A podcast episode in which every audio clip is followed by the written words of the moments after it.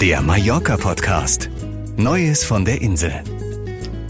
Nach einer kurzen Sommerpause ist der Mallorca-Podcast wieder zurück und es hat sich eine Menge getan in der Zwischenzeit. Deutschland hat für ganz Spanien eine Reisewarnung ausgesprochen. Die Balearenregierung entwickelt Pläne, um auf lokale Lockdowns vorbereitet zu sein.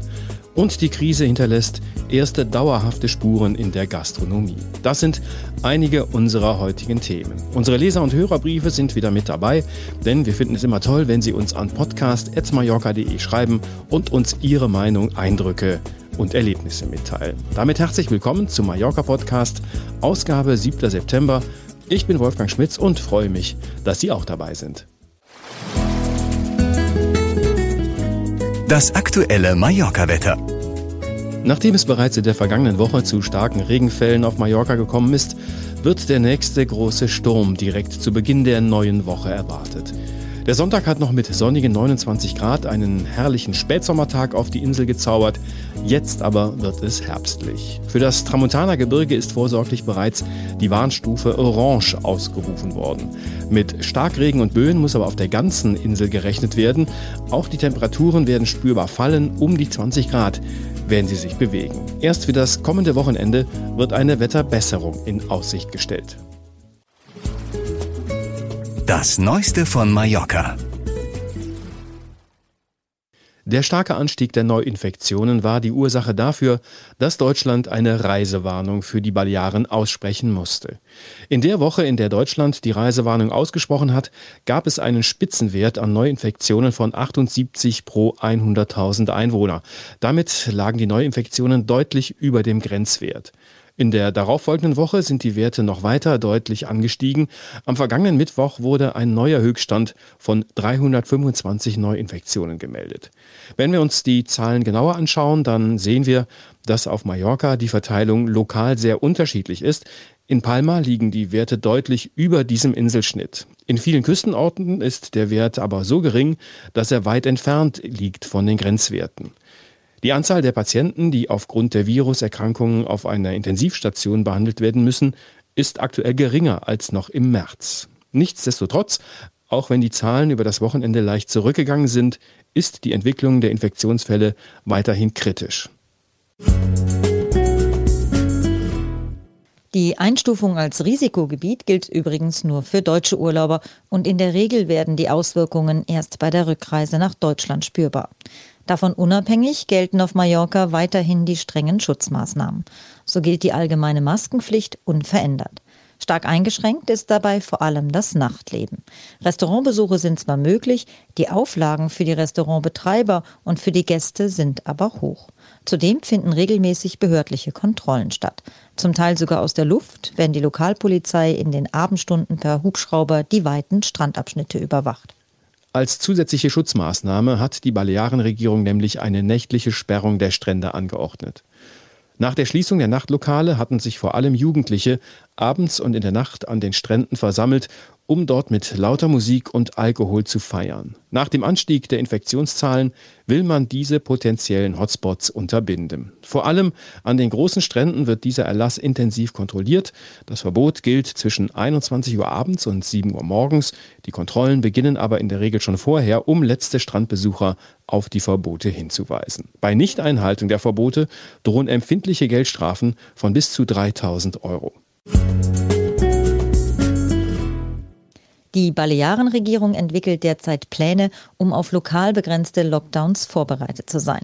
Bei weiter steigenden Fallzahlen soll es zu sehr strengen Maßnahmen kommen können. Allerdings eben begrenzt. So wäre es vorstellbar, dass nur in einzelnen Stadtvierteln von Palma Ausgangssperren verhängt werden. Auch verstärkte Tests könnten sich dann auf diese Viertel beschränken. Andere Stadtteile und vor allem weite Teile der Insel wären von diesen Maßnahmen dann nicht betroffen. Damit erhofft sich die Regierung, die Hotspots stärker in den Griff zu bekommen, ohne erneut die gesamten Balearen mit einer Ausgangssperre belegen zu müssen. Viele Lokale, die sich auf deutsche Urlauber spezialisiert haben, haben in diesem Sommer vorzeitig schließen müssen. Für einige könnte es auch das Aus für immer bedeuten. Das Ausbleiben der deutschen Urlauber in diesem Sommer trifft kleine Lokale und Gastronomiebetriebe besonders. Das erst vor zwei Wochen eröffnete Pancho im Bierkönig-Komplex an der Playa de Palma musste inzwischen schon wieder schließen. Auch Krümels Stadel in Pagera hat bereits geschlossen. Schlagersängerin und Namensgeberin Marion Krümel-Pfaff musste das Lokal aufgrund der strengen Auflagen einstellen. Auch das selbsternannte Kultbistro König von Mallorca in Santa Ponza musste in der letzten Woche schließen. Das Lokal, das nach Mallorca-Star Jürgen Drews benannt ist, muss nach Angaben der Betreiber für immer zumachen. Die finanzielle Lage habe ihnen keine andere Wahl gelassen, hieß es. Nicht erst seit der Reisewarnung für Mallorca und der Einstufung als Risikogebiet müssen Fluggesellschaften bei Stornierungen den Flugpreis erstatten. Vor allem nach dem Einreiseverbot im Frühjahr und den dadurch bedingten massiven Flugausfällen sind die Fluggesellschaften zur Zahlung verpflichtet. Die meisten betroffenen Urlauber, die ihren Flug nicht antreten konnten und Entschädigungen erhalten müssten, warten zum Teil bereits seit sechs Monaten auf die Zahlungen. Nahezu alle Airlines halten sich bei den Entschädigungen zurück obwohl sie innerhalb von sieben Tagen gezahlt werden müssen. Die noch ausstehenden Zahlungen summieren sich auf mehrere Milliarden Euro. Deutsche Verbraucherschützer haben bereits angekündigt, Klagen gegen die säumigen Fluggesellschaften vorzubereiten. Auch behördliche Bußgeldbescheide aufgrund verspäteter Zahlungen sind bereits ausgesprochen. Die vor drei Wochen verhängte Reisewarnung für Mallorca hat deutliche Spuren hinterlassen. Viele Deutsche, die sich nach der Aufhebung des Einreiseverbotes auf ihren Mallorca-Urlaub gefreut haben, wurden bitter enttäuscht. Marco Bonkowski. Nach den Hochsommermonaten hatte sich seit Jahren der September als wichtiger Reisemonat etabliert. In diesem Jahr werden auch jetzt die Strände leer und viele Hotels unbelegt bleiben. Pauschalurlaube sind in der Regel bereits von den Veranstaltern storniert worden. Bei Individualreisenden ist die Lage hingegen oftmals kritisch. Einige Fluggesellschaften weigern sich, Flüge gebührenfrei umzubuchen oder zu stornieren. Auch bei den Hotels vor Ort besteht für diese Urlauber kein Anspruch auf kostenfreie Stornierung.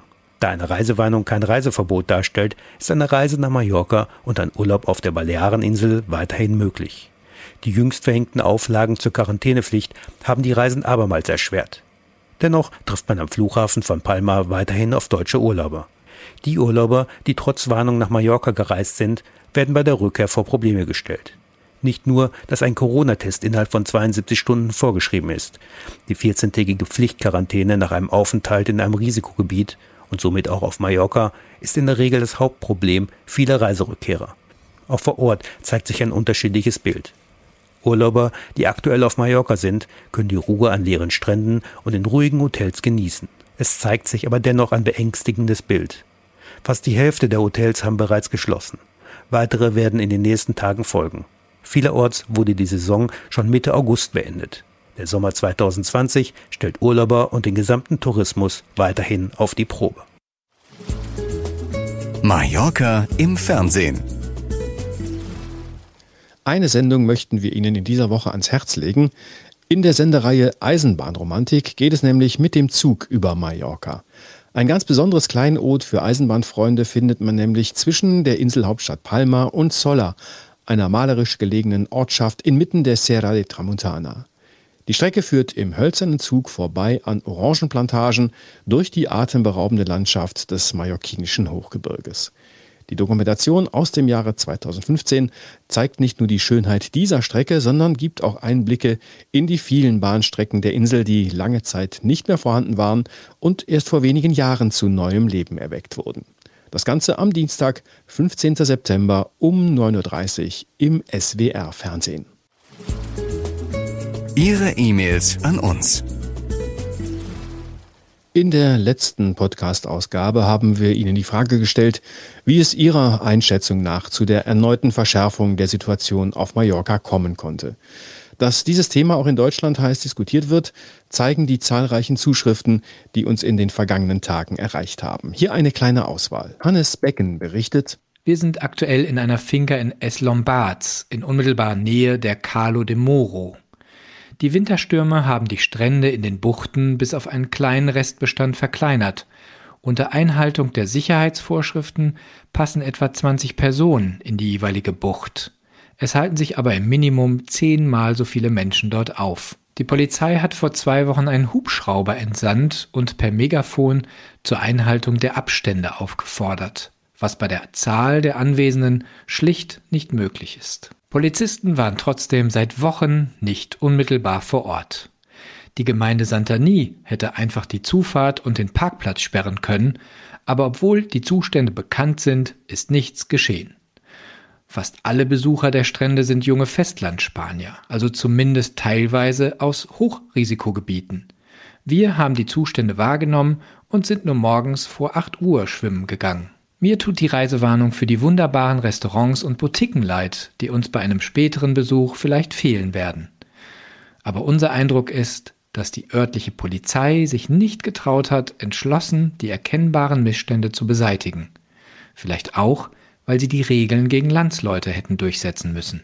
Brigitte und Achim Witte schreiben, den ersten Lockdown haben wir schon auf der Insel erlebt und jetzt geht das wieder los. Wir sind total geschockt und hoffen, dass es so weit nicht kommt. An den Spekulationen, woran das liegt, möchten wir uns nicht beteiligen. Wir wurden als Einreisende aus Deutschland kontrolliert. Wurden das auch alle Spanier vom Festland? Fest steht, alle Lokale, Supermärkte und so weiter geben alles, um dem Virus die Stirn zu bieten. Sie beachten alle Regeln. Und jetzt das. Wir sind so traurig, dass sicher viele ums Überleben kämpfen. Wir wünschen allen, dass sie es schaffen. Auch für uns bedeutet es Einschnitte in unsere Planungen, das ist aber das wenigste. Wir sind bei allen Betroffenen und drücken einfach nur die Daumen. Den Infizierten wünschen wir baldige Genesung. Und Uwe Schülke meint, ich halte die Einstufung als Risikogebiet für falsch.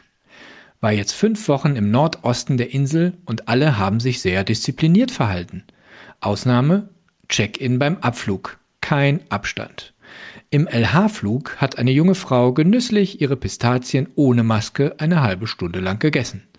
Und die Stewardess hat ihr auch noch einen Becher für die Schalen gebracht. Am Strand saßen manchmal zu viele Gruppen zusammen, wohl auch zu viele Partys ohne Polizeikontrolle. Vielleicht haben die Touristen und die Spanier vom Festland auch verstärkt das Virus eingeschleppt. In Deutschland wird ja nach wie vor nicht großartig getestet. Folglich ist die Statistik doch falsch. Auf alle Fälle ist es nicht in Ordnung, wenn man jetzt die Einwohner der Insel dafür bestraft. Ich werde auf alle Fälle wieder hinfliegen. Markus Weizmann schreibt, Eigentlich wollte ich Ende August selbst endlich mal wieder die Insel besuchen. Aufgrund der aktuellen Situation, auch wenn ich privat wohnen würde und Menschenmassen oder Ansammlungen meiden würde, werde ich meine geplante Erholung auf unbestimmte Zeit verschieben. Genau dies bereitet mir aber recht große Sorgen, es ist im Moment in keiner Weise vorherzusagen, wann dies nachgeholt werden kann. Da ich normalerweise mehrmals im Jahr auf der Insel bin und die Insel und die Menschen dort sehr schätze, bin ich sehr beunruhigt. Ich kann die Menschen nicht verstehen, die mit Ignoranz und ohne Rücksicht die letzten Monate des Verzichts einfach so zerstören. Hier müssten Kontrollen und harte, schmerzliche Strafen folgen. Es kann nicht sein, dass eine Minderheit das schwer Erreichte einfach so zerstören und alle darunter zu leiden haben. Für die Insel, insbesondere die Einheimischen sowie die Vielzahl von Gewerbetreibenden, die vom Tourismus leben.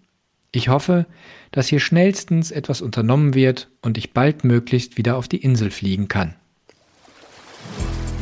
Auch diesmal wieder herzlichen Dank für Ihre Zuschriften. Wenn Sie uns schreiben möchten, dann immer gerne an podcast.mallorca.de. Und wenn Ihnen unser Podcast gefällt, gerne weiter sagen und abonnieren, dann verpassen Sie keine Folge. Das war der Mallorca Podcast, Ausgabe 7. September 2020.